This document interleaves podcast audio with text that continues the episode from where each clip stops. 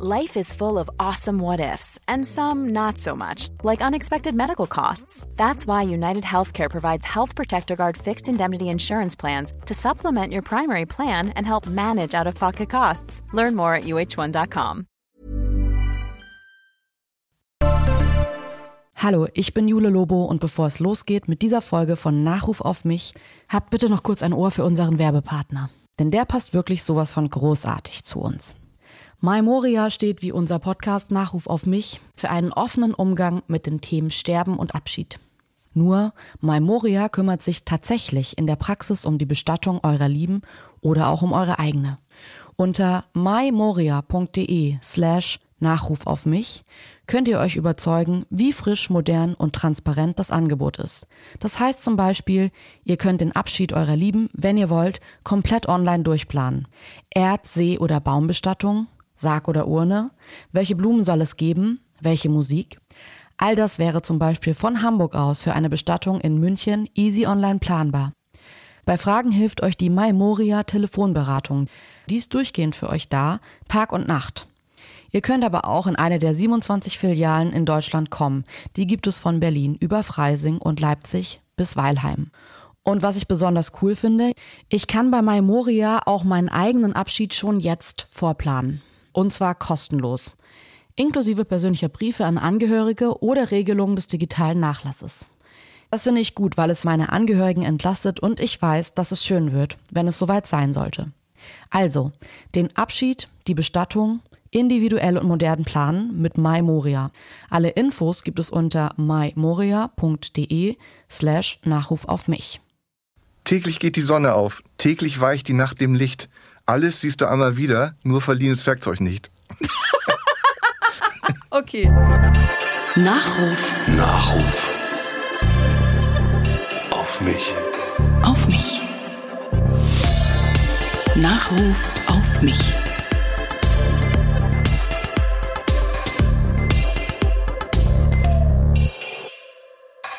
Hallo, ich bin Jule Lobo und das ist Nachruf auf mich.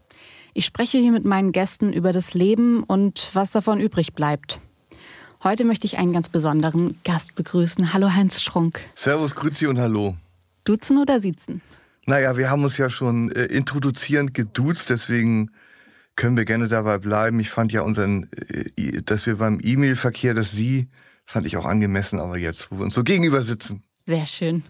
Du weißt ja, dass Radiosender, Fernsehsender so Nachrufe auf Halde produzieren Ja. und die liegen dann da rum und werden dann abgefeuert, wenn die Person eben gestorben ist. Das Konzept dieses Podcasts ist, diesen Nachruf eben für den Gast zu produzieren und da hören wir jetzt einfach mal rein in deinen Nachruf. Hast du schon mal einen Nachruf über dich gehört, einen fremdproduzierten? Äh, nee, noch nicht. Ich äh, habe, glaube ich, auch noch das, das Alter noch nicht ganz erreicht, wo, wo, äh, wo der, der, die Nachruf auf Halde irgendwo liegen. Wahrscheinlich nicht, nee. Äh, wahrscheinlich nicht, nee. So, Nachruf ab. Sein Gestern ist vorbei. Sein Heute und Morgen leider auch. Heinz Strunk ist tot. Ein Nachruf auf ihn. Pui, wie viel Zeit habe ich?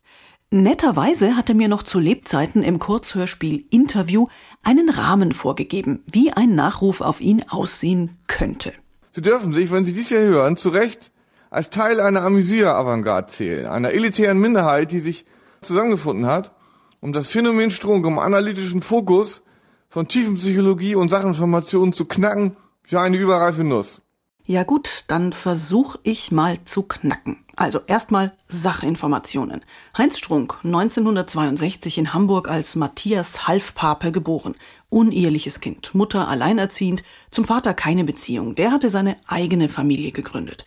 Mit zwölf jähes Ende der Kindheit, die Mutter psychisch krank, der Sohn beschlagen mit Akne conglobata, einer Hautkrankheit. Pusteln mit oder ohne Eiterhaube, Mitesser und tief in der Haut verankerte Flechten bedecken Gesicht, Nacken, Rücken und Schulter. Ich sah aus wie eine Versuchsperson, bei der die Tests schiefgelaufen waren. und damit rein in die Tiefenpsychologie. Erstes traumatisches Erlebnis mit 18. Eine Cannabis-induzierte Psychose, die der bis dahin protestantisch Tiefgläubige wegzubeten versucht. Erfolglos. Jetzt bekommt er Depressionen. Was er verliert, ist den Glauben, den an Gott und den an irgendeine Art von Erfolg. Denn in den Jahren zwischen 20 und 30 gibt's eigentlich nur Düsternis, Geldsorgen, die noch krankere Mutter Oder wie er es kurz mal zusammenfasste, Schrott. Die Jahre von 30 bis 40? Naja, auch nicht viel besser. Mühsam verdiente Groschen als Saxophonist in der Tanzkapelle Tiffany's. Mit Apostroph. Albtraumhafte Abende zwischen Schützenbrüdern im Suffkoma und blankziehenden Dorfschönheiten. Da weiß er aber noch nicht, dass diese Zeit den Boden bildet für seinen großen literarischen Durchbruch. Vorerst blickt er von der Bühne herab, einem Geologen gleich, in den Krater der Verwerfungen und Abgründe menschlichen Daseins. Er studiert die Sedimente charakterlicher Verwahrlosung genauso wie die Eruptionen kleinbürgerlichen Glücks. Mehr als zehn Jahre lang macht er das. Die Mutter wird bettlägerig. Er pflegt sie bis zu ihrem Tod. Gedanken an Selbstmord hatte er. Aber vielleicht würde sich ja alles ganz plötzlich und unerwartet ändern, denn das Leben schlägt ja die tollsten Kapriolen.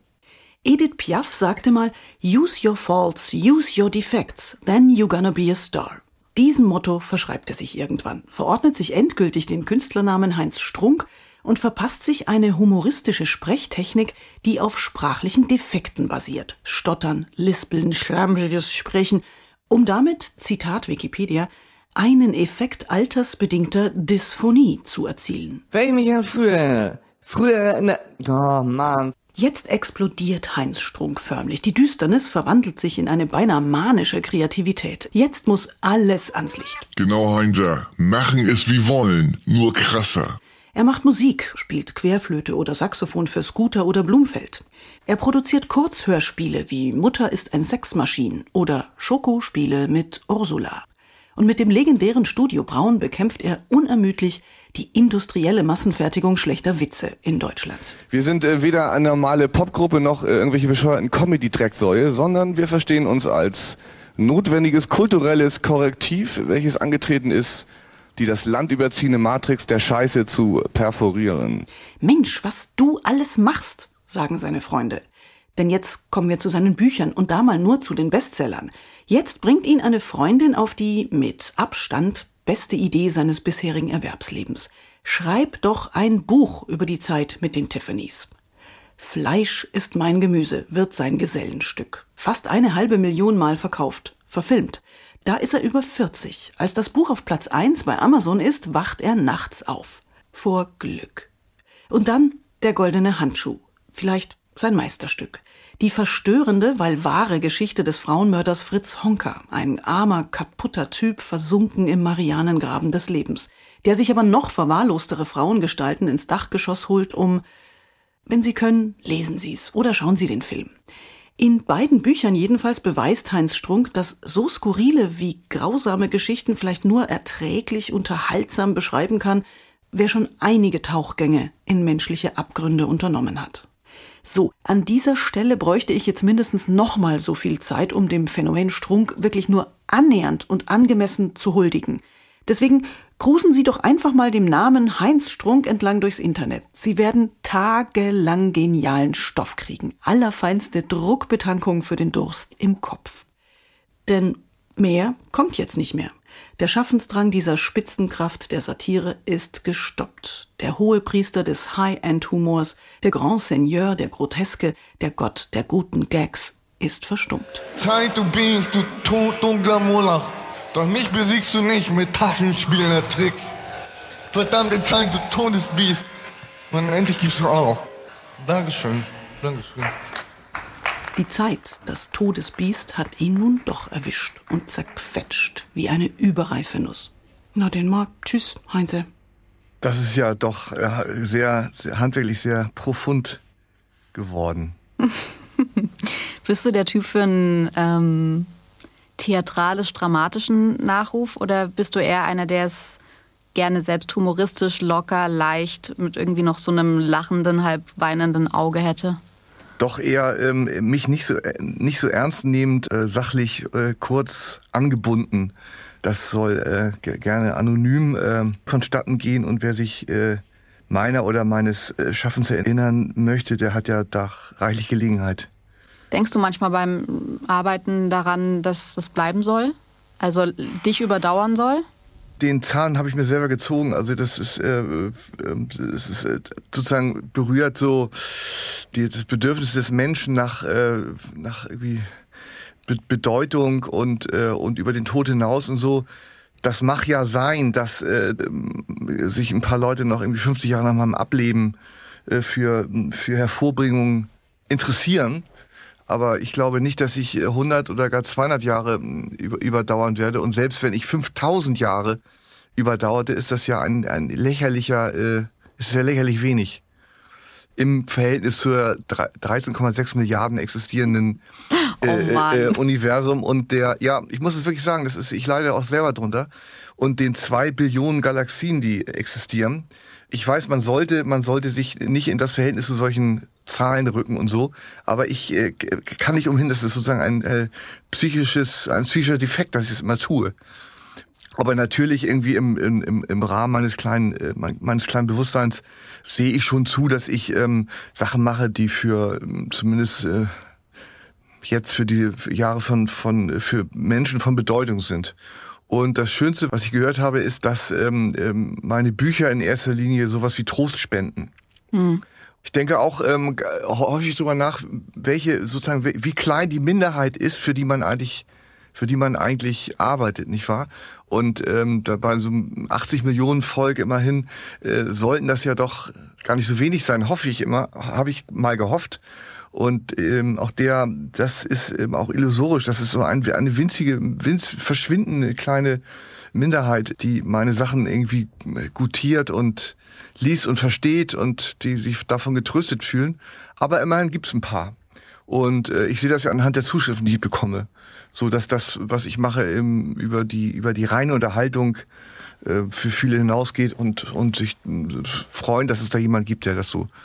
Ich habe einen ganz anderen Eindruck. Ich habe also, ähm, du weißt es nicht, weil du wahrscheinlich vielen Menschen begegnest, aber ich habe damals fürs Neo-Magazin als Gästeredakteurin gearbeitet und habe mit dir das Vorgespräch damals geführt Aha, und mhm. bin ins Neo-Magazin eingeladen zu Jan. Und was ich interessant finde, ist, egal welches Alter, ich komme jetzt gerade von einem Familienwochenende, die Leute kennen dich, die können sich auf dich einigen und ich bin immer so überrascht, wenn du in Interviews sagst, dass du ja kein Prominente insofern jetzt wie Günther Jauch beispielsweise bist, weil ich empfinde dich total so. Und ich empfinde jetzt, also Autoren in Deutschland ist ja eh schon so ein Beruf. Ich meine, welcher Autor, Fitzek vielleicht oder so, hat so eine Größe, dass man so sagt, oh, na gut, wobei, ich glaube, also ich würde sagen, mehr Leute erkennen dich an einem Bahnhof wie Fitzek. Weil du hast ein Auftreten, du hast eine Aura, du bist da, du hast so viel Verschiedenes gemacht, dass ich schon finde, dass dass es gar keine kleine Masse ist, sondern wirklich einfach viele Menschen, die und das stimmt mich auch sehr hoffnungsvoll, weil ich mir denke, wir leben in einem Land, in dem es nicht gerade irgendwie ein ausgebreitetes Humorverständnis bekannt ist. Und dass so viele Menschen dich mögen, ist doch eigentlich ja. ja, ich will da auch gar nicht, ich freue mich auch darüber, wenn du das so so äh, so, so lieb sagst und so, aber äh, ich ich ähm, ich äh, fürchte auch du lebst äh, in einer wie auch immer heute Bubble. sagt man das ja nicht, ich wollte das Wort nicht aussprechen und damals als wir mit Studio Braun so äh, ähm, anfingen, so Ende der 90er Jahre, da galt das, was wir machten, auch als der heiße Scheiß. Und das suggerierte uns die, die, die Rückmeldung, dass das ja wohl nun in, in aller Munde sei. Mhm. Und das stimmt, stimmt aber nicht. Das kann man nämlich ganz konkret an den Verkaufszahlen ab, abmessen. Irgendwie ja. so. Weil wir haben irgendwie. Es waren keine Millionen. Wir, nee, wir haben, wir haben, glaube ich, wir haben fünf CDs gemacht. Damals hieß es noch CDs machen oder Alben. Und ich glaube, wir haben sowas wie 20.000 verkauft. Da kann man ja nicht gerade von einem durchschlagenden Erfolg reden. Das wurde natürlich viel kopiert und so, aber trotzdem ging das an dem Mainstream irgendwie äh, äh kom also komplett vorbei. Es gab zwar zwar äh, Versuche uns irgendwie auch im Fernsehen und so zu etablieren, aber das ist allesamt gescheitert, weil es auch niemand interessierte. Hm. Und das würde ich sagen, ähm, gilt im Wesentlichen auch für mich. Ich kriege das ja mit. Also wenn ich, sagen wir mal, in Hamburg hier in der Schanzen oder, oder St. Pauli, da gibt es schon, das spürt man ja, wenn man so, so ein Erkennen, ne? Und so. Aber sobald ich irgendwie sozusagen im hamburgischen Mainstream, nämlich auf der Mönckebergstraße oder am, da unten am, am Jungfernstieg äh, Lust wandle, dann ist das schon ganz was anderes. Das kriegt man, kriegt man auch mit. Und wenn ich dann auf Tour bin und beispielsweise in an einer Stadt wie Erlangen, dann ist der Blatt davon vom Strungschen Glanz exakt gar nichts mehr übrig. So. Vielleicht einer, ein, eine Person in Erlangen.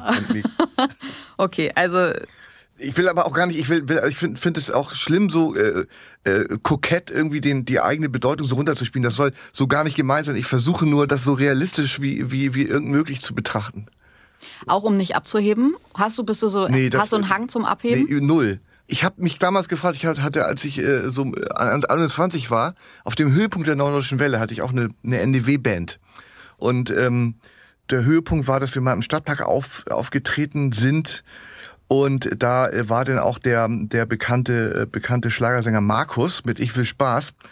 Und äh, das war dann damals mein größter Traum, irgendwie auch so, so eine Popularität zu erreichen, was denn gar nicht möglich war, weil die NDW auch äh, implodierte paar Monate später. Und womöglich wäre ich damals dafür ein bisschen anfällig gewesen. Aber später, auch nach diesen ganzen Erfahrungen, die ich machte, äh, sei es mit, mit Tanzmusik oder mein, mein Engage Musikengagements für viele andere Bands oder oder dann im Studio Braun und so, da, da kommt man gar nicht auf die Idee, dass man, äh, dass man äh, von, von irgendwem abheben. Mhm. Und wenn, wenn das vorhin in der, in dieser, in diesem schönen Beitrag da, dieser, dieser Moment des Glücks, was ich einmal hatte, nach dem, nach dem ähm, ähm, ähm, was so eine Art Abheben ja auch ist, aber im ganz privaten Rahmen, nachdem ähm, Fleisch mal Gemüse da so ein unerwarteter Erfolg wurde, als ich einmal nachts aufwachte und zwei Stunden äh, vor Glück nicht äh, wieder einschlafen konnte, das, äh, das war wirklich, also, der, also auch in den ganzen Jahren jetzt, seitdem ich so relativ erfolgreich bin, äh, waren das absolut äh, ein, ein einzigartiger und einmalig gebliebener Moment. Ich habe in, in, einem Interview, ich glaube mit Hotel Matze, gehört, dass du meintest, dass du mal so einen teuren Champagner, zwei Flaschen bekommen hast und dass sich das nicht gehört, hast du, glaube ich, gesagt. Es schickt sich nicht, dann sowas so zu trinken, das so teuer ist. Und du trinkst gerne Champagner, aber das kannst du irgendwie, es war dir eine, eine Umdrehung zu viel. Ja. Ja, das war mir, äh, war mir, genau, äh, es war Röderer ähm, ähm, Kristall, Jahrgangstag 2008. Ich habe das ge gegoogelt, das war freundlicherweise ein Geschenk meines Verlags Rowold und so. Die haben, die haben das mit keinen bösen Absichten verknüpft. Aber ich, äh, ja. ich fand das irgendwie, also eine Flasche habe ich auch getrunken, die andere habe ich dann verschenkt. Und ich finde, es gehört sich nicht als, äh, als einzelne Person. Das hat auch gar nicht, äh, gar nicht jetzt, gar nicht jetzt direkt mit ökologischen Fußabdrücken oder so zu tun, sondern es ist eher eine äh, Frage der, der Moral, gehört sich das nicht so viel zu verbrauchen und sich so teure Sachen zu kaufen. Das ist, ist einfach nicht. Die äh, christliche Erziehung auch ein bisschen. Also meine Großeltern haben tatsächlich beide Kriege mitgemacht und äh, und da war sowas wie es war galt als Sünde Essen wegzuschmeißen zum Beispiel und äh, meine meine äh, speziell meine Großmutter war also das sozusagen der Inbegriff von Bescheidenheit und mhm. da hat's hat's wohl ein bisschen auch irgendwie hoffentlich abgefärbt. Lass Obwohl ich jetzt nicht als, äh, ich habe kein bescheidenes Auftreten und äh, das ist sicher kein Begriff, den man so vorrangig mit mir in Verbindung bringen würde, aber aber trotzdem so so ich finde halt so diese diese diese äh, bin auch immer ganz überrascht, wenn wenn man so äh, so Gossip liest über über die das neue Anwesen von Jennifer Lopez und so, die dann ja auch gerne mal für mehrere Millionen Euro Gage bei irgendwelchen äh, äh ich glaube bei, bei in, in Weißrussland ist ja auch schon aufgetreten mhm. und sich so buchen lässt. Und die andere, ähm, die andere äh, Latina Queen, Mariah Carey und so und auch äh, Nicki Minjai. Ja. Und ich bin äh, vollkommen, dass es nicht, dass es gar keine Wirkung hat. Also dass es nicht irgendwie, das, das muss doch, das muss doch an Pranger, das muss, das muss doch ins Bewusstsein, dass solche, dass die diese diese Art von Käuflichkeit wirklich ähm, unter gar keinen Umständen zu tolerieren ist. Machst du sowas? Machst du jetzt nicht in Weißrussland, aber ich sage jetzt mal, würdest du beim Jahresabschluss der Deutschen Bahn, weiß nicht, lustige Kurzgeschichten vorlesen? Also tatsächlich äh, stellt sich zum Glück die Frage gar nicht, weil ich noch nie äh, weder von der Deutschen Bahn noch von entsprechenden ähm, ähm, äh, Veranstaltern ähm, hm. gefragt wurde. Und weil das auch was ich mache, ist, ist für so ein, ist, ist für die für, äh, vollkommen ungeeignet. Aber es gäbe so Sachen, wenn mir da jemand irgendwie, keine Ahnung, ähm, äh, 20.000 Euro hinlegt und ich, ich, soll, ich soll, soll, soll, sollte aus einem Buch was vorlesen, dann äh, wüsste ich jetzt nicht, warum ich das ablehnen sollte. Man kann ja auch, man kann ja auch die Hälfte spenden oder so. Ja, ja. ja? Wir haben es jetzt gerade schon in dem tollen äh, Nachruf von meiner Kollegin Doris Hammerschmidt gehört. Ähm, deine Jugend, ich würde da gerne so ein bisschen mehr einsteigen, weil ich das noch nicht ganz verstehe, wenn dich so der Glauben verlassen hat und deine Mutter ja auch einfach schwierige Phasen hatte. Gab es so Personen, zu denen du irgendwie aufgesehen hast oder vielleicht auch mit denen du dich beraten hast? War das dann jemand wie deine Großmutter oder wer sind so die Bezugspersonen, an die man sich vielleicht auch so gestützt hat? Nee, das war leider für mich eine einsame Sache. Also speziell, als ich selber diese Psychose bekam, ähm, ähm, die ich ursächlich gar nicht auf das auf diesen Cannabis äh, Missbrauch äh, zurückzuführen konnte. Und ich hatte auch keinen, keinen Arzt. Und meine Großmutter war äh, ähm, ein sehr, sehr einfacher Mensch. Und mhm. meine Großmutter hat bis zum Ende geglaubt, dass, ähm, dass, dass irgendwie, dass der liebe Gott irgendwie äh, für so Sachen zuständig ist, wie auch für Depressionen. Und dass die zum Beispiel die, die schwere Erkrankung meiner Mutter wollte sie irgendwie nicht als Krankheit akzeptieren, sondern irgendwie als eine Art, weiß ich nicht, äh, Prüfung vom lieben Gott oder sowas ähnliches. Und ansonsten in meinem, ähm, in meinem Umfeld waren jetzt so äh, keine Leute, denen ich mich da, ich hätte mich schon an, anvertraut, so ist es nicht, aber es gab da einfach, gab, gab da einfach niemanden. Dann bin ich irgendwann zum Arzt gegangen, aber es war viel später und der hat mir dann irgendwie die üblichen Psychopharmaka äh, verschrieben und so. Nee, aber das, äh, da gab es also keinen Austausch. Und war der, diese Psychose das war ja auf der einen Seite total schlimm, aber hat es dich auch so ein bisschen von Drogen und äh, auf die schiefe Bahn geraten geheilt, dass du so früh so eine Psychose wegen Gras hattest? Oder hast du danach nochmal gedacht, okay, ich könnte nochmal einen Joint rauchen? Nee, habe ich tatsächlich nicht. Also ich habe da so einen Respekt vor, dass ich auch, dass ich seitdem, also da war ich ja 18, ich habe gar nichts. Also ich habe auch noch nie eine Nase gezogen oder, mhm. oder, oder sowas, weil ich so Angst davor habe, äh, oder Befürchtung und die glaube ich, ähm, also gerade wenn man wenn man das befürchtet, dann tritt es auch ein in, in, in äh, Richtung, was Drogen betrifft, dass ich da sowas bekäme wie ein Horrortrip. Man mm. las das ja früher in Zusammenhang mit LSD, von dem man dann eben nicht mehr runterkommt und wo dann irgendwas im Gehirnstoffwechsel dauerhaft beschädigt oder außer Betrieb gesetzt ist und das Risiko mochte ich nicht eingehen, deswegen bin ich dann immer beim soliden Alkohol geblieben. Wie bist du, wenn du betrunken bist? Ist es so, bist du so jemand, der eher so in Selbstmitleid verfällt oder fängst du an, so zu prügeln und so zu randalieren? Oder wie ist man, wie ist ein Heinz Strunk, wenn er richtig besoffen ist? Ja, irgendwie richtig besoffen bin ich nicht mehr. Ich kann es mir kaum noch erlauben, weil die, oh weil die, weil die Konsequenzen am nächsten Tag irgendwie wirklich hart zu ertragen sind. Und ähm, jetzt natürlich auch Corona bedingt ich nenne das immer Party for One. Ich sitze dann abends äh, zu Hause und um Punkt 20 Uhr wird eine Flasche irgendwas aufgemacht. Ja. Und ich bekoche mich dann auch selber. Ich äh, koche auch gerne für mich.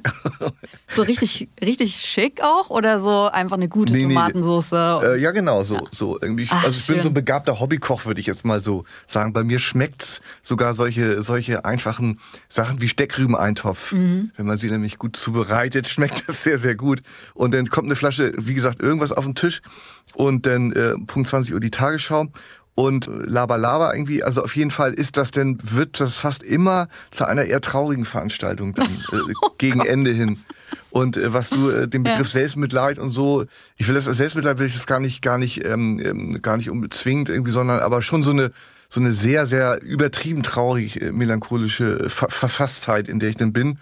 Und ähm, ich kenne das natürlich auch früher immerhin noch mit so vor zehn Jahren oder so, da war richtig irgendwie, da, da gab es denn mal so erhabene, erhabene Abende, wo ich dann richtig so fröhlich gefeiert habe. Ach Wahnsinn. So, aber okay, das so. ist äh, das ist okay. leider lange her. Ich würde aber gerne und jetzt wirklich durch Corona ist das die, also meine Eremitage und diese dieser dieser gewisse Eskapismus, ähm, der wurde dadurch irgendwie noch äh, verschärft und ich muss da müsste da mal aktiv gegen angehen, weil das nicht gut ist immer nur zu Hause zu bleiben und da ähm, gar nicht mehr unter Leute und so. Und trinkst du, wenn du um 20 Uhr anfängst mit der Flasche irgendwas, so schnell, dass du um 20.15 Uhr schon nicht mehr weißt, was im deutschen Fernsehen kommt ja, eine oder was Stunde, schaut? Eine Flasche, eine Stunde. Okay, eine Flasche, eine Stunde. Was schaut? Also ich denke mir halt immer so, für dich muss es doch mega deprimierend sein, deutsches Fernsehen zu gucken, weil wenn man weiß, wie Unterhaltungen gut geht, dann muss man ja um 20.15 Uhr in Deutschland betrunken sein. Oder bist du so jemand, der sich wirklich Tatort und äh, Polizeiruf nee. 110 reinzieht? Nee, also Krimis äh, grundsätzlich, ich bin, ja? äh, bin ein, ein Riesenfeind dieser, dieser äh, also speziell dieser Tatorthysterie, die es früher nicht gegeben hat, auch im Übrigen, mhm. äh, wenn ich das mal erwähnen darf. Ähm, und ich habe früher auch ganz gern Tatort geguckt mit Hans-Jörg Felmi und ach egal. ähm, das ist dann immer so sehr klein, kleinbürgerlich, wenn man, wenn man, ich bin übrigens kein kein Verfechter der, der These, dass früher irgendwas besser war. Im, ja. im Gegenteil. Ja, alle vernünftigen Menschen sind ja dieser Meinung und äh, müssen dieser Meinung sein.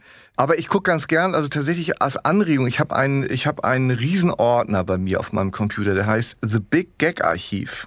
Oh. Und äh, da ist wirklich, das ist, da ist sozusagen die, die Essenz und die Substanz meines bisherigen humoristischen Schaffens ist da sehr, sehr genau geordnet. Ich würde mal sagen, das ist der beste Ordner Deutschlands, den, den es gibt. Und da Okay. ein, ein Dokument heißt Wollnies. Ach, Silvia Äh, Wollny. Silvia Wollny. Und zwar ähm, aktuell läuft eine neue Staffel. Mhm. Ich glaube heute am Montag, ja genau. Und da sitze ich dann und notiere die Silvia Wollny-Sprüche, die besten. Also bei ihr ist es so, dass sie äh, des Deutschen nicht so richtig mächtig ist und Formulierung verballhornt.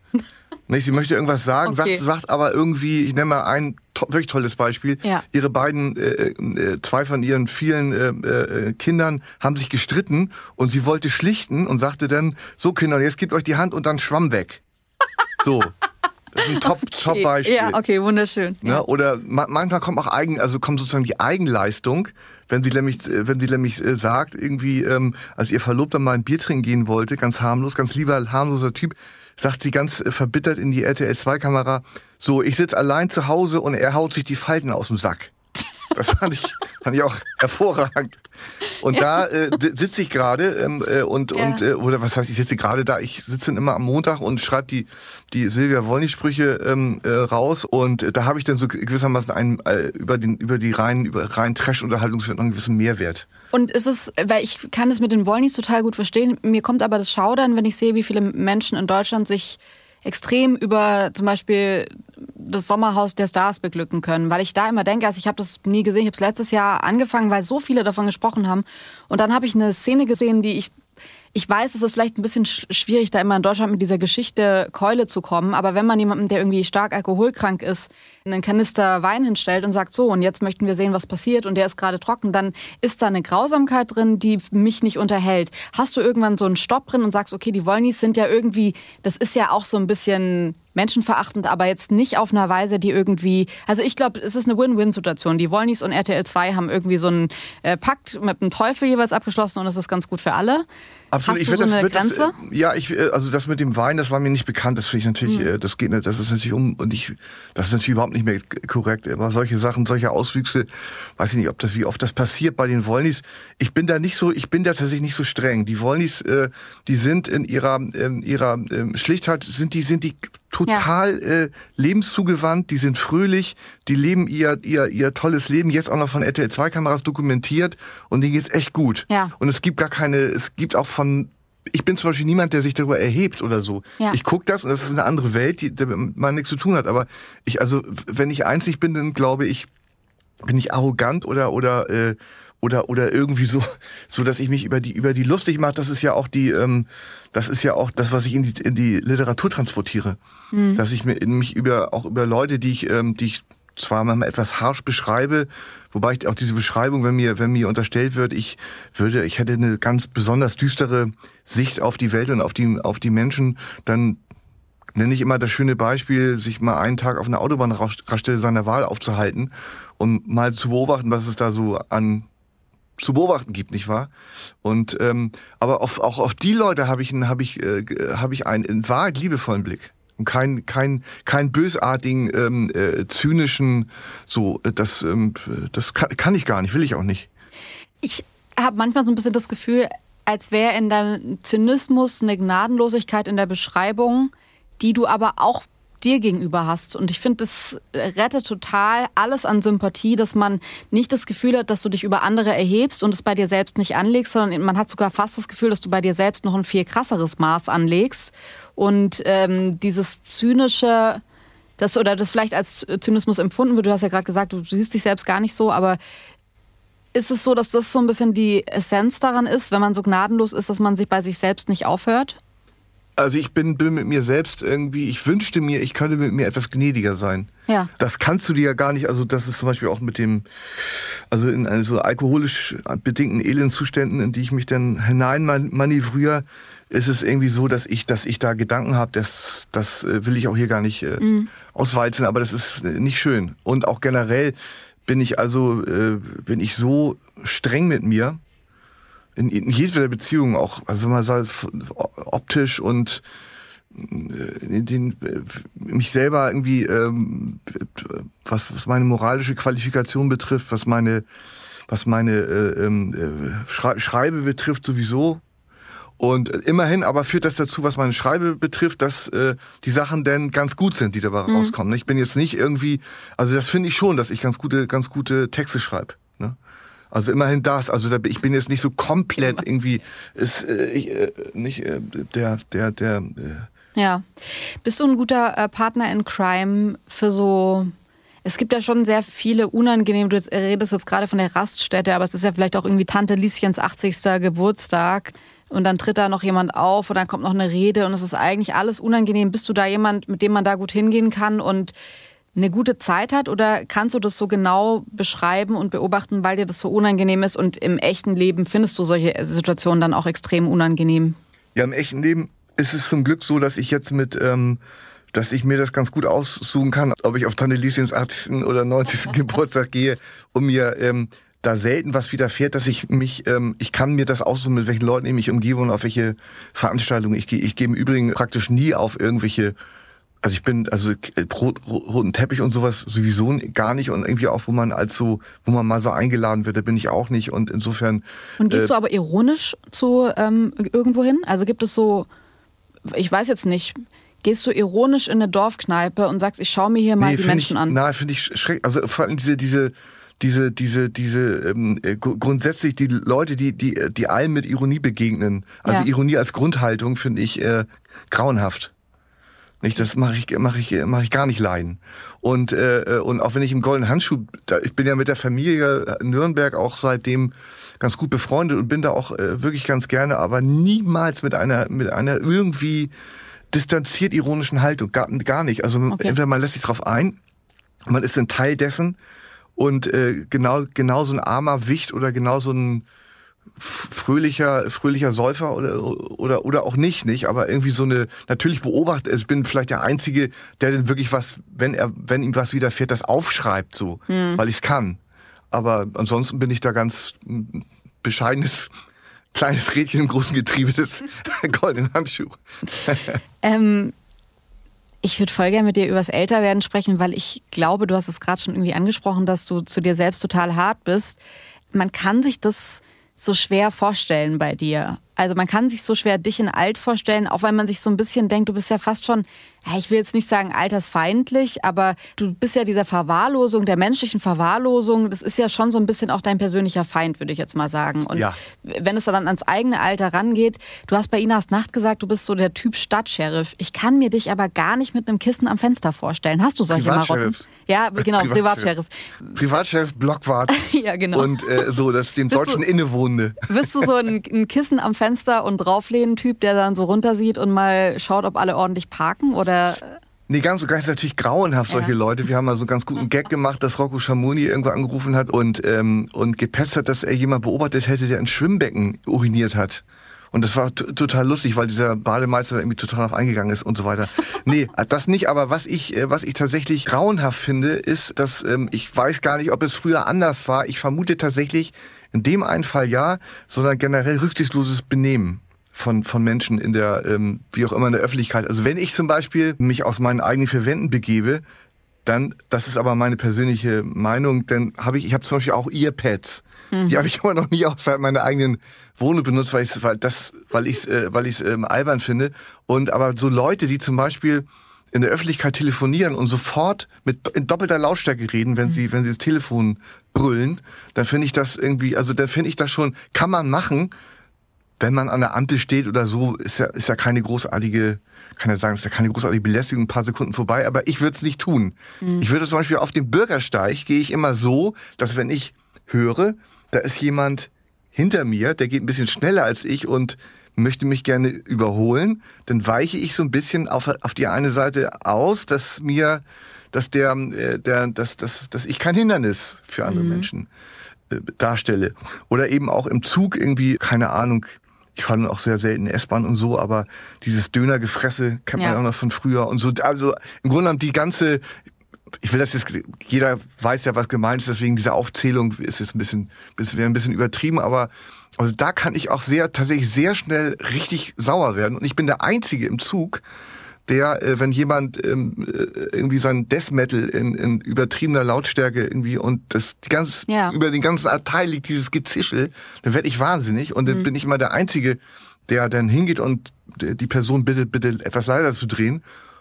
Obwohl man dann seltsamerweise immer den schwarzen Peter hat. Ja. Man ist immer so derjenige, der jetzt irgendwie sich darüber aufregt oder äh, äh oder oder irgendwie das nicht abkann. Nicht? An, an, an, dabei ist ja der andere der der Verursacher Mhm. dieser dieser dieser Geschichte und vielleicht sind auch viele Leute so dickfällig, dass ihnen das gar nicht auffällt oder so. Aber ich bin da bin da sehr dünn.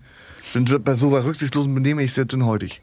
Weil du ein schambehafteter Mensch bist, also einfach auch vor dieser Angst, dass dir sowas passieren könnte und dass das unangenehm für alle anderen ist. Also wieso weichst du aus, wenn du, also ich meine, die Person könnte ja theoretisch auch so einfach an dir vorbeilaufen oder halt sagen, Entschuldigung, ich muss hier mal durch. Du bist ja im vorauseilenden Gehorsam, versuchst du schon zu reagieren, bevor das Problem da ist. Wo, Ja, ist das so? vorauseilenden Gehorsam würde ich das nicht nennen. Ja. Das ist, das ist, äh, das ist, äh, das ist negativ konnotiert. Das würde ich, würde ich den Begriff äh, finde ich auch nicht passend. Ja. Ich bin äh, bemühe mich tatsächlich in der Öffentlichkeit, wie auch immer, mich so rücksichtsvoll äh, zu benehmen, dass niemand an, an mir oder wie ich da so bin Anstoß nehmen kann. Okay, ja gut. So, das, das, so kann man es zusammenfassen. Und wie ist es, wenn du ähm, jetzt an dein Älterwerden denkst? Weil ich meine, das ist ja auch eine Zeit, in der man.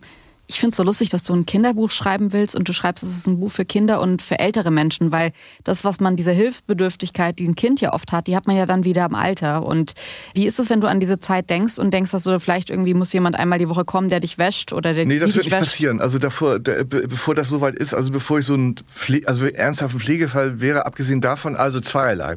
Früher, äh, ich hatte ja von meinen Großeltern erzählt, ne? früher war man mit 60 Rentner Ja. und Opa und sah auch so aus. Da war, äh, wurde die beige Joppe angezogen. Damals gab es noch keine Funktionskleidung, sondern die beige Joppe. Und dann war das halt, dann war das Schicksal so besiegelt, nicht? Und äh, das hat man ja heute. Ich diese, es gibt ja diesen dummen Begriff, den ich auch nicht. Das ist das neue da, ne? So. ähm, ja. möchte ich nicht benutzen, weil die Formulierung so scheiße ist. Aber man hat es, glaube ich, ganz gut selber im Griff, qua Ernährung und so ein bisschen Betätigung, diesen, Zeit, diesen Zeitpunkt des, des, des, des echten Gebrechens äh, hinauszuschieben. Nicht? Also auch ich muss jeden Tag ein bisschen Yoga machen und so und äh, muss auf meine Ernährung achten und muss, muss ein bisschen äh, äh, sportlich sein. Das hat man, glaube ich, ganz, das hat man selber in der Hand. Natürlich irgendwie ähm, sollte ich äh, jemals äh, die 80 überschreiten, m, will ich gar nicht, würde ich wahrscheinlich auch meine die üblichen Probleme bekommen, aber irgendwie, also wenn es denn tatsächlich irgendwie in Richtung geht, irgendwie, dass ich gewaschen werden muss Ja. von Dritten, dann würde ich mein Leben in Würde beenden. Ach, Dann würde ich in die Schweiz fahren oder nach Belgien, da ist es glaube ich auch möglich, oder mir das hier auch besorgen. Also das, das, das will ich nicht aushalten, das ginge nicht. Also ich äh, habe schon, glaube ich, Fleisch mein Gemüse geschrieben, dass ich nicht so sonderlich am Leben hänge. Und das, das ist der rote Faden, der sich bis heute so durchzieht. Ne? So, also das Leben, es darf auch nichts Schlimmes mehr passieren bei mir. Das, ähm, es muss jetzt alles so halbwegs glatt gehen. Sonst habe ich keinen Bock mehr. Das habe ich mich aber eh gefragt, weil ich, ich bin jetzt 28 und äh, die Vorstellung, dass es jetzt noch nicht laufen würde und dass es eigentlich noch mal zehn Jahre lang weiter so nicht laufen würde, das wäre für mich so schrecklich, so eine lange Zeit im Leben zu warten, dass was funktioniert, dass ich mich frage, wie hast du das hinbekommen, jetzt vielleicht nicht dich umzubringen oder so bis, bis Doch, wieso 40, denn sondern ja, so also vielleicht so, aber vielleicht auch einfach irgendwie, äh, keine Ahnung, drogenabhängig zu werden oder sich so hang loose komplett gehen zu lassen und zu sagen, so und jetzt ist hier eigentlich, ich bin der Verlierer der Gesellschaft und das, das lebe ich jetzt auch. Wie hast du das hinbekommen, so deinen Shit together zu haben, so lang, obwohl es so lange nicht funktioniert hat? Das gibt so und das äh, kann ich ähm, insofern so beantworten. Ich habe mir das so zurechtgelegt. Es gibt ja beim, es also es gibt ja beim beim Gewicht, ne, beim beim, Körpergewicht Ja. gibt es sowas, sagt man von einem Setpoint, den jeder Mensch hat. Hab das heißt, das gehört. ist sozusagen das Ideal, das Gewicht, was man sozusagen was was was biologisch vorgegeben ist. Ne? Ja. Der eine wiegt halt irgendwie Ja. 70 Kilo und der andere irgendwie eher 90 und so. Und natürlich kann, kann man diesen Setpoint durch, durch, äh, durch die üblichen Ernährungsfehler komplett durcheinander bringen, aber den gibt es. Und diesen Setpoint gibt es auch irgendwie im, sozusagen im, im, im, See, im seelischen, im psychischen. Und, ähm, und was das Gesaufe betrifft oder Drogen oder so, ging es bei mir immer nur, deswegen bin ich auch relativ gefeit, war ich immer gefeit davor, jetzt ernsthaft Alkoholiker zu werden oder, oder so, oder Komplettabsturz mit Pennertum und so, dass es eine Instanz in mir gibt, oder wir nennen es, kann man auch Instanz nennen, wenn ich, wenn ich einen bestimmten Elendzustand äh, äh, erreicht habe, dann ging es nicht tiefer.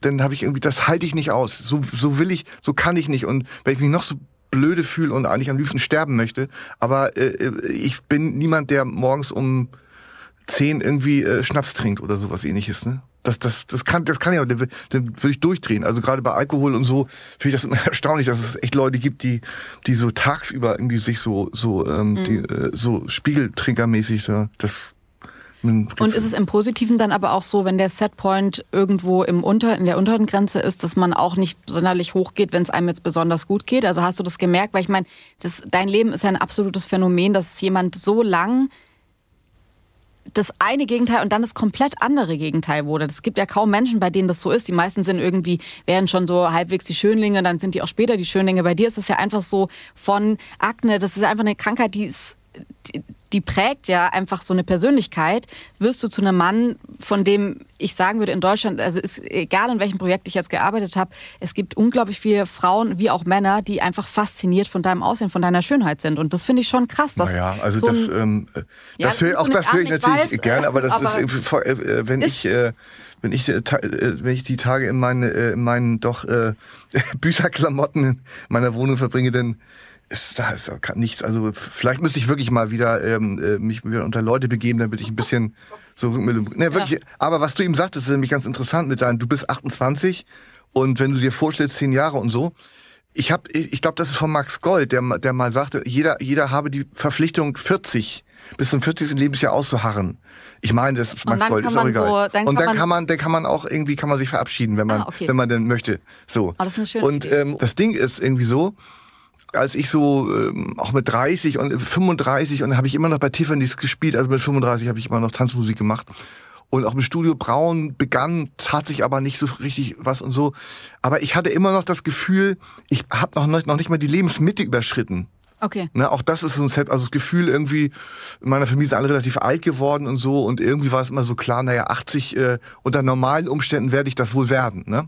Und dann hatte ich immer noch, das ist ja der, der äh, die Hoffnung ist ja ein ganz, ganz treibender, ähm, ganz treibende Kraft im Menschen. Und ich hatte immer noch so, ich hatte immer das Gefühl, glaube ich, so ein ganz tief empfundenes, dass da noch was kommt. Mhm. Ne, das mag irgendwie, vielleicht ist, ist ja egal. Also ich habe Glück gehabt, vielleicht dann auch Glück gehabt mit dem, gerade mit dem Fleisch ist mein Gemüse, was mir wirklich auch von Verlagsseite nicht irgendwie als Bestseller geplant war. Die haben es so gemacht, aber da war irgendwie äh, keine, keine Vorstellung, dass das jetzt irgendwie die Geschichte einer norddeutschen Tanzmuckerband jetzt sich irgendwie so, äh, so äh, zum Erfolg entwickeln würde. Und dann gab es irgendwie, das im, als ich dann irgendwie so irgendwann zwischen 40 und 45 war so, also die diffuse Mitte vorbei, ne, und dann das Gefühl, es geht dem, es geht irgendwie dem Ende, also nicht dem Ende entgegen, das klingt zu über, ist überdramatisiert formuliert, aber irgendwie so, es geht jetzt irgendwie, jetzt ist der Lebens, mhm. es, es geht in, in, der, in eine andere Richtung. Das ist auch so ein, das ist so ein Gefühl, was, was glaube ich jeder Mensch irgendwann spürt. Die einen sind vielleicht Mitte 30, andere Mitte 40 oder andere noch älter, wie auch immer, war, kann ich beurteilen. Bei mir war das so und deswegen, deswegen ist zum Beispiel so das Prinzip Hoffnung, mhm. das ist geringer geworden. Das mhm. ist, ähm, das, äh, weil ich äh, mir relativ sicher bin, glaube ich, das kann man objektiv so sein. Ich werde zwar noch ein paar, äh, äh, wenn ich fleißig genug bin, ein paar kleinere Erfolge einfahren, aber der, ähm, der goldene Handschuh, das, das, das wird das gewesen sein, was, was so den Höhepunkt markiert hat. Das habe ich mich gefragt, als ich, als wir gerade den Nachruf gehört haben und ähm, da so dein Meisterstück jetzt schon erwähnt wird und jetzt schon gesagt wird, dass der Goldene Handschuh dein Meisterstück ist. Du bist ja jetzt auch noch nicht in einem Alter, wo man sagt, okay, das muss es jetzt auf jeden Fall gewesen sein. Es könnten ja auf jeden Fall noch 20 Jahre Meisterstücke kommen, aber dir geht es selbst auch so, dass du sagst, das war's wahrscheinlich. Naja, ich, äh, beim ich erwähne den Goldenen Handschuh. Ich glaube sogar, dass, dass, äh, dass ich aktuell auf einem höheren Niveau schreibe als, als, als vor fünf Jahren. Ne? So. Beim Goldenen Handschuh kamen halt sehr viele Sachen zusammen. Das war halt dieser wirklich gut geschriebenes Buch, eine, äh, es war ein, ein Tatsachenroman, sich orientierend eigentlich am, wie hieß das denn von Truman Capote, kaltblütig irgendwie, also mhm. ein Tatsachenroman, äh, der aber sehr viel fiktive Inhalte hatte und ja einen unglaublichen Hype ausgelöst hat. Ja und zwar ein Hype, der äh, das, dafür gesorgt hat, dass dieses Buch äh, auflagenmäßig das total überschritten hat, was ich normalerweise ist so meine, ist so, ähm, bin ich in dem Bereich, sagen wir mal so, wenn es gut läuft, 50.000. Mhm. So, beim sehr gut geschriebenen Buch, beim Roman, also keine Erzählung, sondern Roman, sind es 50.000. Das ist so das. Und da habe ich äh, im Goldenen Handschuh aufgrund dieses irrsinnigen Hypes und dieser der erstmaligen Wahrnehmung offensichtlich, dass Heinz Strunk auch noch mehr kann als lustige Anekdoten aus dem Schützenfest Ja. Bereich schreiben, hat das dazu geführt, dass das so, dass es eben wie für, also ich weiß, es sind 300.000 oder so in der Größenordnung. Das ist eben so ein, so ein, also ein Erfolg muss ja, ein Erfolg, der nur intellektuell und nur im Feuilleton stattfindet, ist irgendwie Quatsch. Ja. So, ne? Also ein Erfolg muss, das muss irgendwie von bis gehen. Das muss, meine Mutter hätte gesagt, vom Arbeiter bis zum Professor. Ja. Muss es alle erreichen. Deswegen ist es auch der, der nachhaltige Eindruck, den, den zum Beispiel Loriot hinterlassen hat. Mhm. Weil das, äh, das ist ein, äh, was, was funktioniert. Und zwar jenseits, jenseits des, äh, des äh, Bildungsniveaus. Und jeder versteht das. Auch dick und doof ist so ein Beispiel. Und es ist nie banal. Aber Im Unterschied also, zu Comedy. Ne? Also das Nee. da. Wobei ich, ich finde das fast, also ich habe jetzt noch nicht jedes Buch von dir gelesen, aber ich finde zum Beispiel das Teemännchen ist mein liebstes Buch und ich finde, das sind Kurzgeschichten, die so unfassbar gut geschrieben sind, dass ich mir manchmal denke, es ist schade, dass, und ich fand den Goldenen Handschuh auch toll und ich habe das auch sehr, sehr gern gelesen, aber diese Brutalität der Geschichte über spiegelt fast so ein bisschen dein Talent, auch was jetzt so äh, Kurzgeschichten angeht. Ich finde die wirklich gut und ich finde es schade, du hast mal irgendwo gesagt, dass es irgendwie 30.000 äh, Menschen gekauft haben oder war, Ja, weil- un- ungefähr. das, was ja schon super gut ist eigentlich für ein Buch, aber ich glaube, wenn du jetzt ein Künstler bist, es gibt Künstler, die sind nur über solche skurrilen Kurzgeschichten berühmt geworden und die haben halt diese ein und alle feiern das ab und finden es gut. Ist es nicht manchmal ein bisschen unfair, dass du so viel Verschiedenes machst und eigentlich eins für sich so einen kompletten Erfolg abfeiern könnte und am Ende bist du wahrscheinlich Reinhard Grebe hat es, glaube ich, mal gesagt, dass er meinte, bei Helene Fischer steht dann in Klammer atemlos. Und bei Reinhard Grebe steht dann wahrscheinlich Brandenburg in Klammer. Und bei dir wird wahrscheinlich Handschuh in Klammer stehen, der goldene Handschuh. Ja, es, das, ist das, fair? das, das, äh, das mag sein, aber nee, dass ich äh, finde, dass mit den Erzählungen, im Übrigen ist es so, dass mein nächster Erzählungsband ist schon zu zwei Dritteln fertig, trägt den Namen der gelbe Elefant. Warum das so ist, das kann ich dir sogar gleich erklären, aber es ist eine total super Geschichte. Und ich will immer so abwechseln, also das im, im Juni erscheint eine Novelle, das ist auch mal eine neue Form. Und, äh, und so will ich mich dann halt immer so, dann wird auch nochmal wieder so was Tagebuchartiges erscheinen. Also in, äh, ähm, so, ich will immer versuchen, sozusagen das, das, was es, was es so alles im Bereich Literatur gibt, das ist ja, sind ja unendlich viele Genres. Science Fiction, Krimi werde ich mich nicht, nicht ranwagen, also Entwarnung. Wobei es ja Oder sicherlich auch Mittelalter, lustig, Mittelalter-Romane. Die Hüftpfanne der Hebamme. wäre, Ja. wäre ein Titel, der, den ich toll finde, so, aber äh, will ich mir trotzdem ersparen. Der gelbe Elefant, Mhm. folgende, folgende tolle Geschichte. Ist ein Traum. Ein, ich habe geträumt, der unglaublich tolle nordamerikanische Schriftsteller Cormac McCarthy, Mhm. dass der das erste Mal in seinem Leben ein Sachbuch herausbringt. Und zwar ein Thema, also wirklich geträumt, nicht? Äh, Thema Inkontinenz bei Männern, Titel Der gelbe Elefant. ist das nicht ein das toller toll. Traum? Ist das nicht, also, äh, ich meine, das ist ein Kannst Traum, der wird detailreich an Träume erinnern, so richtig? Also ja, also so an den konnte ich, konnte ich mich, äh, konnte ich mich, äh, konnte ich mich, also der war so, das, das ist ja ein Geschenk, das, äh, das widerfährt einem dreimal im Leben oder so, dass man so sowas träumt.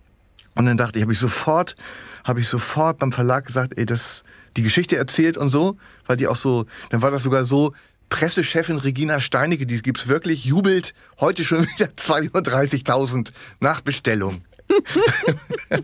Fand ich so Ja, toll. ja, okay, ja. Ja. Ähm, wenn man auf deine Seite geht, oh, ich habe so viele Fragen noch. Also, wir müssen auf jeden Fall auch noch über dein aktuelles Buch hin. Es ist immer so schön mit dir. Unterschrift Roman. Ich habe das bei ähm, Matze Hilsche gehört, dass man das jetzt, dass es sich gut verkauft in Deutschland, wenn Roman vorne draufsteht, Genau. wenn nicht irgendwie Ja. ja. andere Genres draufstehen. Das ist bei den Deutschen, das ist bei den Amerikanern anders. Also da sind zum Beispiel so, da haben ja eigentlich alle renommierten Autoren haben ja parallel immer Erzählungsbände Ja. äh, äh, verfasst. Und in Deutschland ist das irgendwie so, wo Erzählung draufsteht, kannst du gleich irgendwie Hälfte abziehen. Ja, das ist so, ja, es ist schade, aber gut, ähm, du hast jetzt einen Roman rausgebracht. Es ist jetzt auch dieser rote Spiegel-Bestseller-Kleber drauf. Hat sich auch wieder unfassbar gut verkauft. Nö, stimmt ja gar nicht. Hat sich ja gar nicht unfassbar gut verkauft. Naja, also leider. nach deutschem Spiegel-Bestseller-Maßstab, das ist ja, ja, so ein aber bisschen das Ding, Spiegel, was, diesen, wo... diesen Auf, da steht auch schon, bei der Erstauflage war denn, stand denn drauf Spiegel Bestseller Autor. Nicht? Also weil ich mal Ja, das ist ja irgendwann schon im Spiegel Maß Bestseller in hatte. äh, Deutschland was bedeutet. Ja, also ja, aber du bist uneitel, ähm, aber ja. Gut, da ist ein Satz drin und zwar, jeder Mensch hat doch ein inneres Koordinatensystem, ein Bewusstsein dafür, was gut und böse ist. Glaubst du das oder ist das eine rhetorische Frage?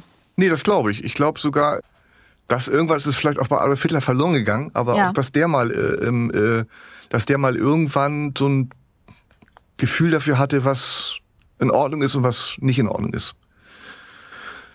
Und dieses sozusagen, diese komplette, ähm, das Verlustiggehen oder diese Ver Vergewaltigung des, dieses, dieses, äh, diesen moralischen Kompass, der dem Menschen eingebaut ist, weswegen eben auch Mord zu Recht als das schlimmste aller Verbrechen, das nicht verjährt, äh, gilt, das wohnt jedem, also vielleicht sogar Lebewesen inne, nicht wahr? Und, ähm, und das, ähm, und das sozusagen, das für sich so außer Kraft zu setzen, weil man der Meinung ist, man aus welche, äh, aus welchen Gründen auch immer, diese, diese, äh, das ist ja in, in, dem Fall in, in puncto auf sexuellen Missbrauch. Ja. Und da äh, würde ich ja sagen, dass alle bösen Männer, die, äh, die sowas machen, dass die das, das System, das ist ja klar, das ist, das, da ist ja keiner, außer es gibt irgendwie, keine Ahnung, Leute mit einem IQ von 60, die das irgendwie nicht checken oder so. Aber ansonsten ist sich jeder weiß, dass er da was macht, was nicht geht. So. Okay. Und Und sich dann aber einfach dagegen entscheidet, äh, seinen Maßstab hier gelten zu lassen und praktisch sagt, ich weiß, dass es falsch ist und ich mach's trotzdem. Das ist, glaubst du, ist der Vorgang. Irgendwie so, ja. Und äh, zum Beispiel auch bei, äh, bei dem, bei dem äh, Pederasten ist es ja so, dass es, äh, dass sehr viele Männer diese Disposition haben, aber ja nur wirklich wenige ähm, äh, das umsetzen. Ne? Es gibt ja diese Initiative, kein Täter werden. Und das finde ich. Und es muss schon sehr, müssen schon sehr, sehr starke Kräfte. Ich habe gestern gerade mal wieder eine äh, Dokumentation gesehen über Jürgen Bartsch. Eigentlich war, wollte ich nämlich über Jürgen Bartsch schreiben und nicht über Honka. Ach, Aber irgendwie äh, der Fall Jürgen Bartsch, der, der, ähm, der hat nun gar keine, gar keine Raum mehr für irgendwie Humor Ja. äh, ge gelassen. Und das war mir zu, das war mir zu, außerdem ist der Fall irgendwie, war der irgendwie auserzählt für mich. Aber der Jürgen Bartsch ist ja das erste Mal, hat das erste Mal einen Jungen ermordet, gefoltert. Da war der 14. Ja. Und da ähm, ist es vielleicht wirklich so, dass der, und der hat ja unendlich drunter gelitten auch, nicht? Ja. Unter, der- unter diesem, der war ist ja katholisch groß geworden und so. Aber das muss eine, muss eine Kraft in ihm gewesen sein, die, äh, die der er nicht äh, widerstehen konnte. Hm. Unausweichlich, dass er da zum, dass er da diese Verbrechen begangen Ja. hat. Ja, verstehe ich aber da zu sagen, okay, da ist dann wahrscheinlich deine Schreibe. Gut, das könntest du wahrscheinlich auch, aber ich glaube, das ist schon, wenn es so ein ernster Fall ist, ich meine, bei Honka ist es auch ein ernster Fall, aber man hat, man sieht diesen Raum, den man da füllen kann mit deiner Schreibe. Ja. Und, Ähm, und das ist ja mein, das ist so ein bisschen ja auch das, äh, ich bin übrigens der Meinung, dass Komik schwerer ist als Ernsthaftigkeit so. Und äh, ich habe ja bei all meinen Büchern, die sind ja denn, haben ja irgendwie zumindest Comic Reliefs oder eben auch irgendwie unterhaltsame Passagen. Da muss man natürlich besonders, also gerade bei Honka muss man da sehr vorsichtig äh, mit umgehen, damit das nicht sozusagen den Ernst der eigentlichen Geschichte irgendwie unterminiert. Ja. Aber äh, grundsätzlich muss das möglich sein und das ist auch sozusagen meine, das so me- meine Stellung im, im deutschen Literaturbetrieb, dass ich das eben auch mit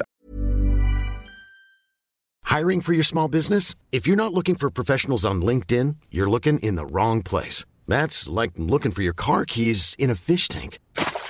LinkedIn helps you hire professionals you can't find anywhere else, even those who aren't actively searching for a new job but might be open to the perfect role. In a given month, over 70% of LinkedIn users don't even visit other leading job sites. So start looking in the right place. With LinkedIn, you can hire professionals like a professional. Post your free job on linkedin.com/people slash people today. Trotz aller Ernsthaftigkeit auch den Humor irgendwie bediene.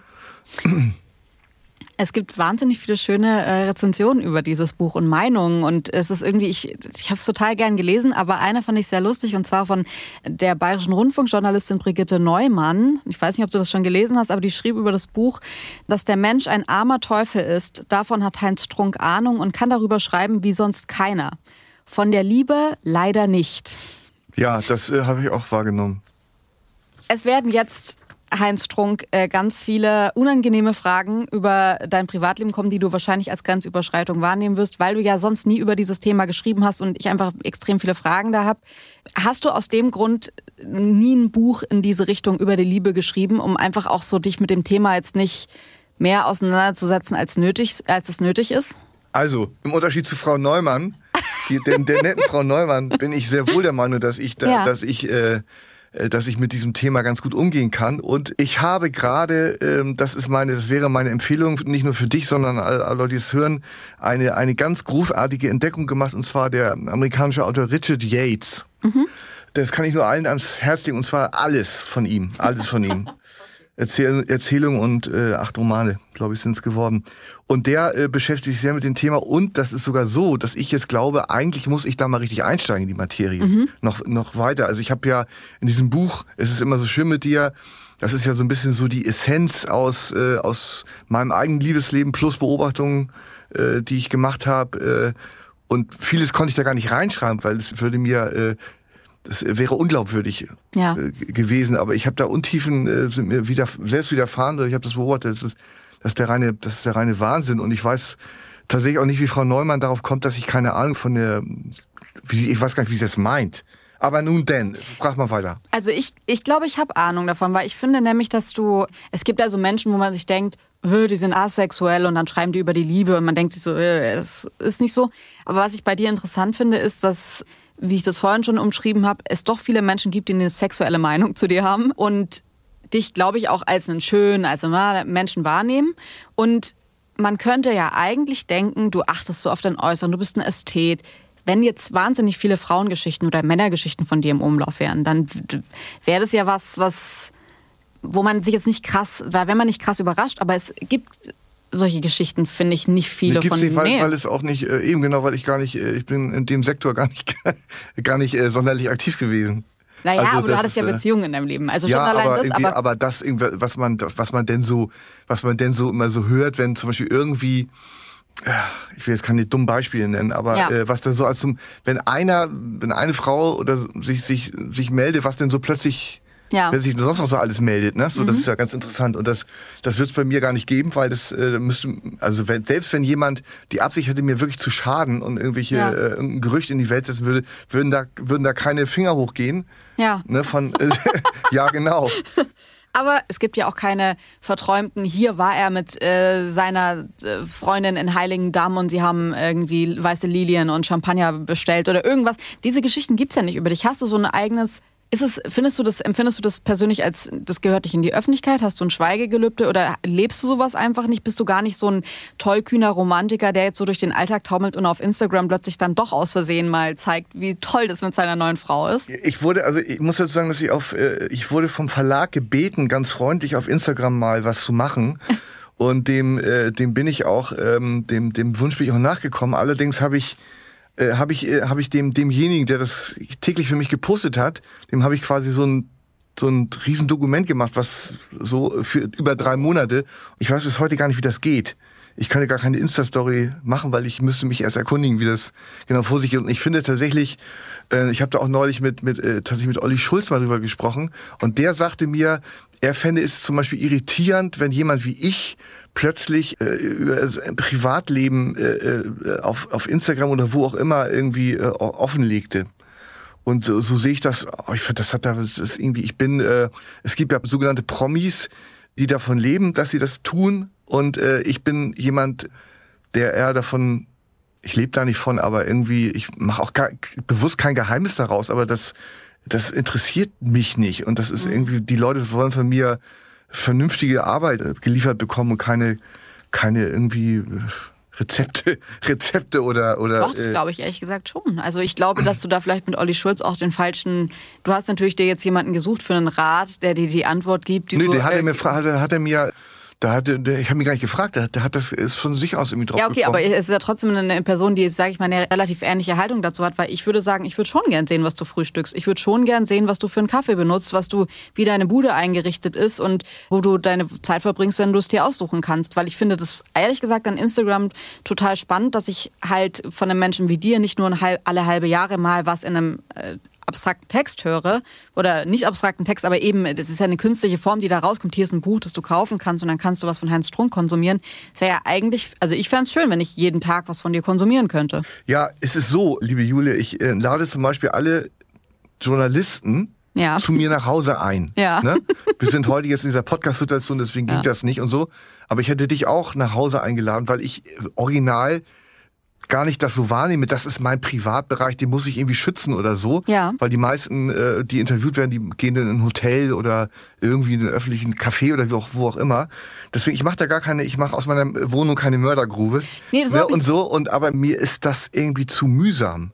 Ich habe gar keine, also ich könnte womöglich auch meine Popularität in, äh, in, in, in anderen äh, Be- Bereichen irgendwie steigern.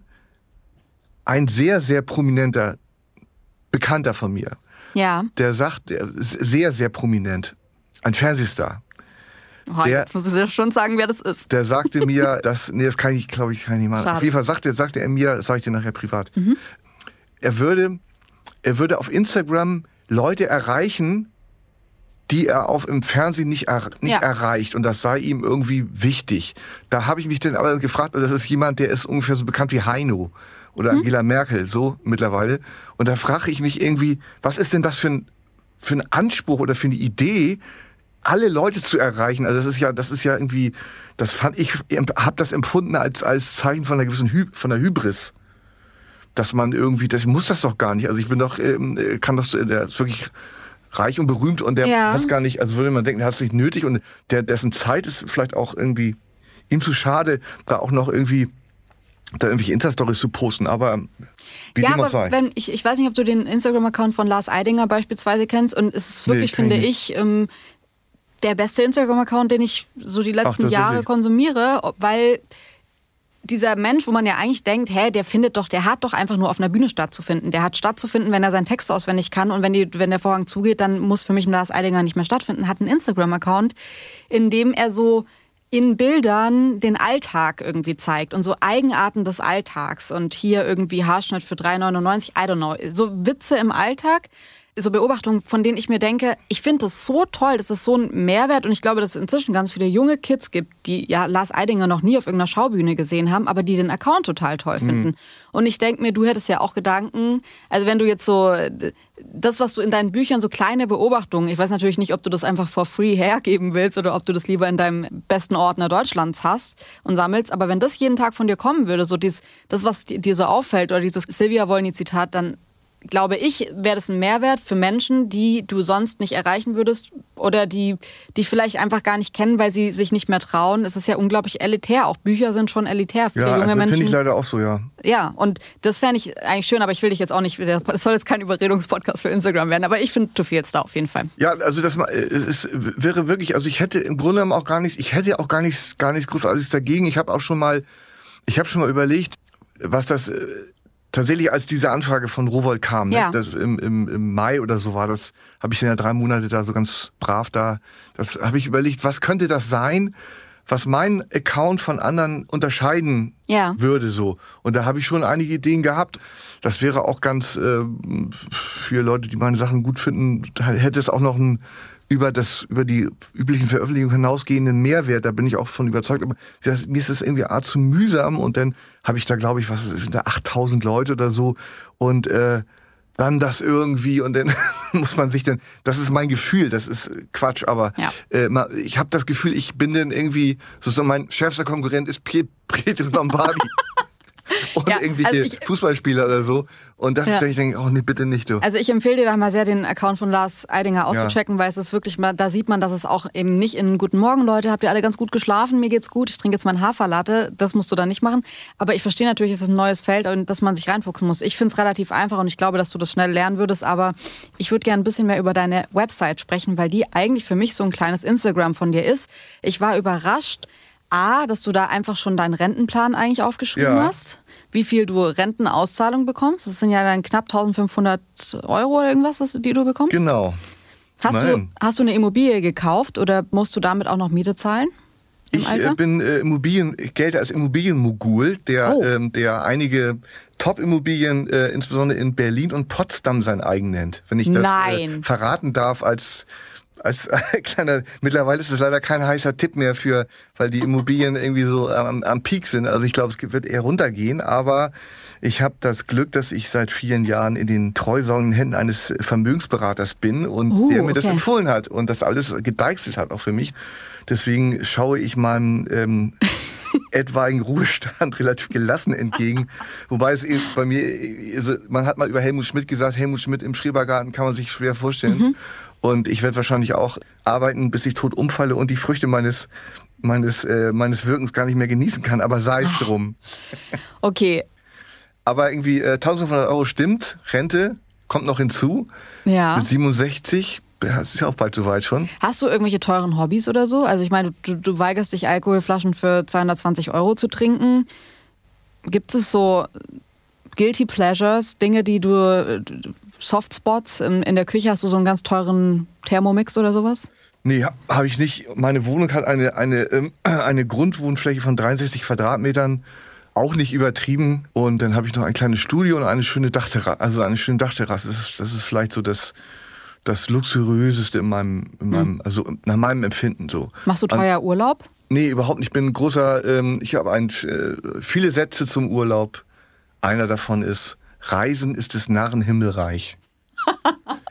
Und oh Mann, äh, das, okay. ist, das ja. ist meine Deswegen, ja. ähm, äh, deswegen bin ich, äh, bin ich, ähm, ich war, ich war mit meinem Freund, war, kennst, kennst du Christoph Grissemann? Mm -mm. Grissemann Stermann, die beiden, die haben eine, die haben seit vielen Jahren im ORF eine, eine Sendung Willkommen Österreich, das ist Ach, so. diese zwei äh, Männer, da warst du auch mal zu Gast. Da, genau, das sind zwei, seit 20 immer. Jahren ist, ist äh, Christoph ein sehr enger Freund von mir, auch äh, Hauptdarsteller in meinem Buch Heinz Strunk in Afrika. Und mit dem war ich gerade im, in, im September in Kroatien, in Opatia. Mhm. Und äh, da ist äh, bei mir das Phänomen irgendwie, also hier, ähm, du hast dich ja so so äh, so äh, so sehr äh, sehr lieb eingelassen über mein äh, Äußeres und so. Ja. Aber da ist es tatsächlich so, das war ganz schlimm.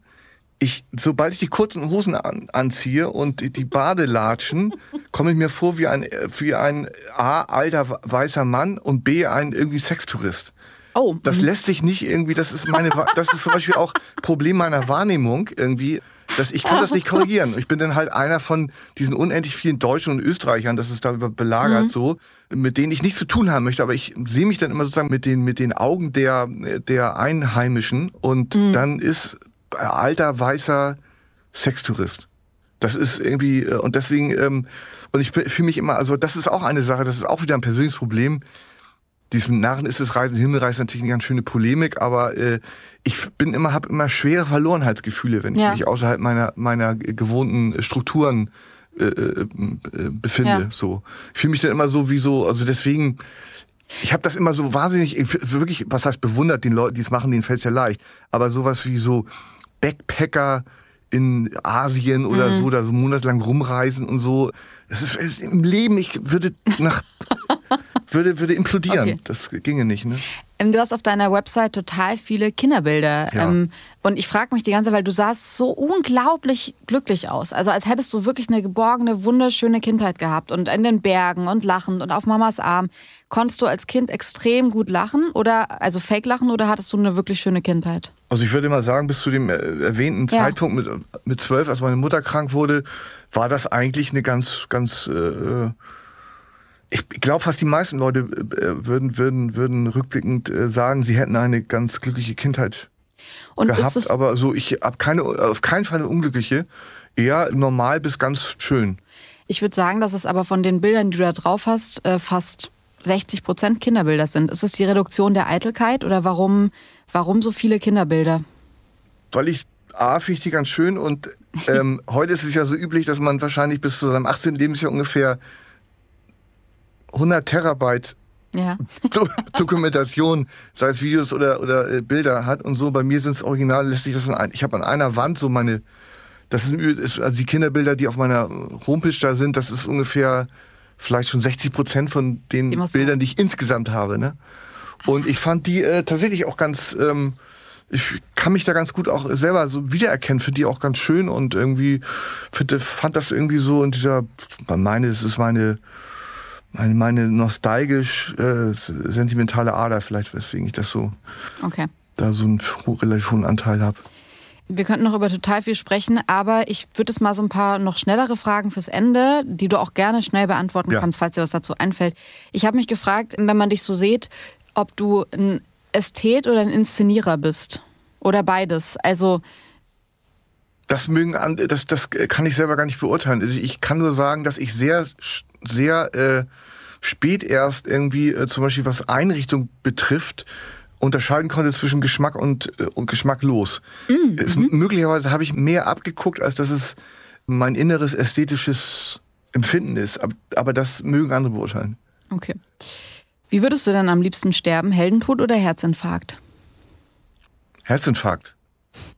Und gibt's was, ähm, wovor du richtig Angst hast? Nee, ich bin, äh, wie Jack Palminger sagt, ähm, mit dem ich mich unlängst traf, er sei Angstpatient. Und das will ich für mich auch in, in Anspruch nehmen, die Diagnose. Und deswegen ist das äh, Angst das sozusagen äh, gewissermaßen Generalthema meines Lebens. Und also, dass ich jetzt noch darüber hinaus von dieser von dem Grunddings noch vor einem besonders schrecklichen Ereignis äh, Angst hätte, das kann ich nicht sagen. Ist Unsicherheit noch ein spielt es noch eine Rolle in deinem Leben oder ist es eher so ein erstarrter Kern, den du noch so vielleicht aus der Vergangenheit mit Akne und hm kennst, aber jetzt nicht mehr hast? Nee, Unsicherheit ist ein, auch ein roter Faden. Der, der ist, ähm, man kann natürlich ganz gut, irgendwie, kann das kann ganz gut so Selbstsicherheit faken und so, aber, aber irgendwie, ich bin ein Grund, oder irgendwie vielleicht grundunsicherer Typ. Okay. So. Kommt man vielleicht nicht unbedingt drauf, aber ist so. Du hast vorhin schon gesagt, du hättest eigentlich lieber gern ein anonymes Begräbnis, aber gibt es niemanden, der so eine Trauerrede halten soll, so eine Grabrede, wo du sagst, okay, das soll, keine Ahnung, Jacques Palminger soll da stehen und soll irgendwas erzählen? Nee, das, ähm, ähm, also der Gedanke daran ist, wäre mir tatsächlich äh, unangenehm, aber ich äh, würde das natürlich komplett meinen, den, äh, den Hinterbliebenen überlassen, ob was ja. sie da veranstalten wollen, nicht? Und wenn, wenn, wenn es denen wichtig ist, da so irgendwie eine Zeremonie äh, stattfinden zu lassen, dann, äh, dann sei es drum. Ich krieg's ja nicht mehr mit. Okay, ich habe jetzt noch äh, acht kurze Fragen, die ich allen Gästen äh, stelle. Und äh, die erste wäre, von welchem Traum hast du dich verabschiedet? Äh, Traum von, von irgendwie sowas wie, wie äh, anhaltenden Glück. Hatte ich vielleicht mal, aber irgendwie ist äh, steht auch im, im Buch äh, ähm, äh, der schöne Satz, von einem glücklichen Leben hat er sich längst verabschiedet, von einem von der Idee eines komplikationsfreien noch nicht. wow. Was kannst du besser als die meisten? Schreiben. Mit Sprache umgehen. Das würde ich mal sagen. Gibt es eine kindliche Abneigung, die du noch nicht überwunden hast? Wüsste ich keine. Essen auch nicht? Irgendwie sowas, wo du sagst, ich esse, ich, will ich, wollte ich nie essen? Ich mochte immer kein Matjes. Aber selbst das würde ich jetzt sagen, wenn ich es heute ausprobieren würde, das würde mir wahrscheinlich auch irgendwie es auch unterkriegen. Ähm, Gibt es noch jemanden, bei dem du dich entschuldigen musst? Ich glaube fast nicht. Eher umgekehrt. Oh, hast du eine Liste so von Leuten, wo du denkst, ja, du es gibt Leute, ankommen? die haben sich schlecht benommen und, und haben das auch nicht, äh, manchmal auch gar nicht korrigiert. Ich weiß auch gar nicht warum da nie was gekommen ist und so, aber also tatsächlich eher umgekehrt. Also ich bin ganz gut im Entschuldigen. Und, Bist du gut im Verzeihen, wenn die jetzt ankommen würden und sagen würden, ey, Ja, bin ich sehr gut drin. Okay. Ja, das ist äh, mein Grund. Äh, Grundhaltung ist irgendwie äh, keinen Hass in die Welt zu tragen. Mhm. Und dazu zählt auch, dass man unbedingt verzeihen können muss, sollte. Mhm. Gibt es einen Geruch, der dich so krass irgendwie an Vergangenheit, an Kindheit erinnert, wo du sagst, ey, wenn ich das rieche, dann boah, ja. Ja, ich habe das einmal gehabt. Ich ähm, in meinem Buch Fleckenteufel, das behandelt meine, die, die, äh, da war ich 15 und da war ich mit der christlichen Gemeinde in, äh, in äh, Heiligenhafen und äh, da gab hing irgendwie ein Geruch in der Luft, den es nur da an diesem Ort gab. Und den habe ich irgendwie mal einmal 30 Jahre später vielleicht äh, für drei Sekunden gerochen. Mhm. Und das hat mich sofort wieder, es gibt ja so ein, äh, das, das ist ja auch erklärbar, dass der Geruchsnerv irgendwie ganz direkt in, in eine Hirnregion reingeht, mhm. die, ähm, die sofort anspringt. Und ich finde das irgendwie, ähm, das habe ich so ein, zwei Mal im Leben gehabt und war sofort wieder bewusstseinsmäßig. Ich hab, ich fühl, ich war wirklich äh, für diese paar Sekunden 15. Und kannst du dich noch daran erinnern, aus was sich der Geruch zusammensetzt? Oder ist es so Das war irgendwas mehr Spezifisches, nicht? Okay. Das war direkt ein Meer und so, aber da war eben Meer, ja. könnte man sagen, riecht überall gleich äh, in etwa. Aber da war noch irgendwie eine andere Komponente, ja. die ich aber nicht, äh, die ich aber nicht äh, weiß. Wenn ich jetzt hier auf einen Zettel schreiben könnte, wann du stirbst, genau, würdest du das wissen wollen? Nö. Krass, ich alle sagen nö, aber bei dir habe ich mir die ganze Zeit gedacht, vielleicht sagst du ja, weil du so ein ergebnisorientierter Mensch bist und dann vielleicht wüsstest, okay, jetzt könnte ich mir wirklich mal noch ein halbes Jahr vor meinem Tod dann Zeit nehmen, mal irgendwie, keine Ahnung, einen Drink mit einem Schirmchen drin zu trinken, so, statt ja. das 40. Buch noch schnell fertig zu Vielleicht war es etwas, etwas, zu, äh, etwas zu schnell dahingesagt. Vielleicht ist es, ähm, aber eine bedenkenswerte Frage, müsste ich mal ja. ähm, äh, wahrscheinlich ja. reflexhaft antwortet man nein. Ja. Aber ähm, ja, vielleicht in meinem Fall hast du recht. Ich, das ist ganz interessant also zu wissen für mich. Ich, ich, ich, ich finde, viele Menschen sagen halt auch nein, weil sie so sehr Angst davor haben. Und ich habe äh, noch nie jemanden so furchtlos über den Tod sprechen hören wie dich. Und es gar nicht, weil du so mutig bist, sondern auch so ein bisschen aus so einer Melancholie raus, die ich fast schon beängstigend finde, dass du sagst, dann, ja, dann soll es so kommen, dann irgendwann ist es auch genug. Das ist ja auch so ein bisschen ja, ich will nicht sagen wurstig, aber es ist schon krass. Also viele Menschen würden es wahrscheinlich gar nicht so aussprechen. Ja, ja, ich habe da, ich bin ja so in, in meiner, ähm, das wurde ja schon irgendwie erwähnt mit dem, mit meiner, wenn ich einen Auftrag in diesem Leben noch habe, dann ist es den Leuten die Religion auszutreiben. Hm. Ich äh, finde ja auch, dass äh, das hat äh, mal die äh, ähm, verehrte Karin Duwe gesagt. Die hat es vielleicht auch irgendwo her, aber so, aber nach dem nach den ersten einer Million Toten, die es im Namen einer Religion zu beklagen gibt, muss die Frage äh, erlaubt sein, ob die, ob die Menschheit nicht ohne diese Religion besser dran wäre. Mhm. Und, ähm, und dann mein, mein Lieblingssatz, das könnte sozusagen mein Schlusssatz jetzt sein, äh, das Auftauchen der Menschheit ist ein zufälliges, äh, vorübergehendes und kosmologisch unbedeutendes Ereignis in einem sinnleeren Universum. Sein, das Verschwinden wird unbemerkt und unbeweint passieren. Das ist die leider die triste Wahrheit irgendwie. Ähm, ich wünschte, ich könnte auch etwas lebensfröhlicheres irgendwie äh, äh, äh, zum Besten geben, so zum ja. Ende hin. Aber äh, das ist, äh, das ist, glaube ich, die, äh, das, wo, da, da muss man sich stellen, dass es so ist. Mhm. Und alles weitere, jeder Mensch, jedem Mensch wohnt so ein metaphysisches Bedürfnis inne, mir auch, will ich ja gar nicht bestreiten. Wir hatten ja am Anfang mal die, die, die, die Frage, was ich glaube denn, wie weit meine, wie lange meine Bücher denn noch so oder ja. Hervorbringungen jeder Art äh, Bestand haben. 50 Jahre, 100 Jahre, 5000 Jahre und so und das äh, das ist bei mir natürlich auch drin dieses dieses metaphysische Bedürfnis, aber die Realität ist so wie ich sie gerade glaube ich beschrieben mhm. habe. Zweitletzte Frage, wer möchtest du gewesen sein? Was möchtest du, was die Leute über dich erzählen, wenn du nicht mehr da bist? Och, ich wünschte mir äh, äh, Lob so im moralischen, so dass dass ich ähm, dass, es so ganz, dass ich ganz okay gelebt habe und niemanden geschadet. Und gibt es einen Lebensrat? Du hast jetzt gerade das schon in sehr negativ, so eine Lebensweisheit formuliert, aber gibt es irgendwas, was dich im Leben wirklich weitergebracht hat oder eine Erkenntnis, wo du sagst, als ich das dann gecheckt habe, hat es mir einfach geholfen? Ja, gibt es. Täglich geht die Sonne auf, täglich weicht die Nacht dem Licht. Alles siehst du einmal wieder, nur verliehenes Werkzeug nicht. okay, schön. Na, das, das, ist, ist doch persönlicher Abschluss. Ja, vielen, vielen Dank, Heinz Strunk. ähm, ja, das war wunderschön. Danke. Danke auch. Nachruf auf mich. Nachruf auf mich ist ein Podcast von Zebra AudioNet. Idee, Redaktion und Produktion Doris Hammerschmidt und Frank Busch, Medienproduktion München. Moderation und Redaktion Jule Lobo. Ausführende Produzentin Tina Jürgens. Anregungen und Feedback gerne an info at zebra-audio.net. Nachruf auf mich.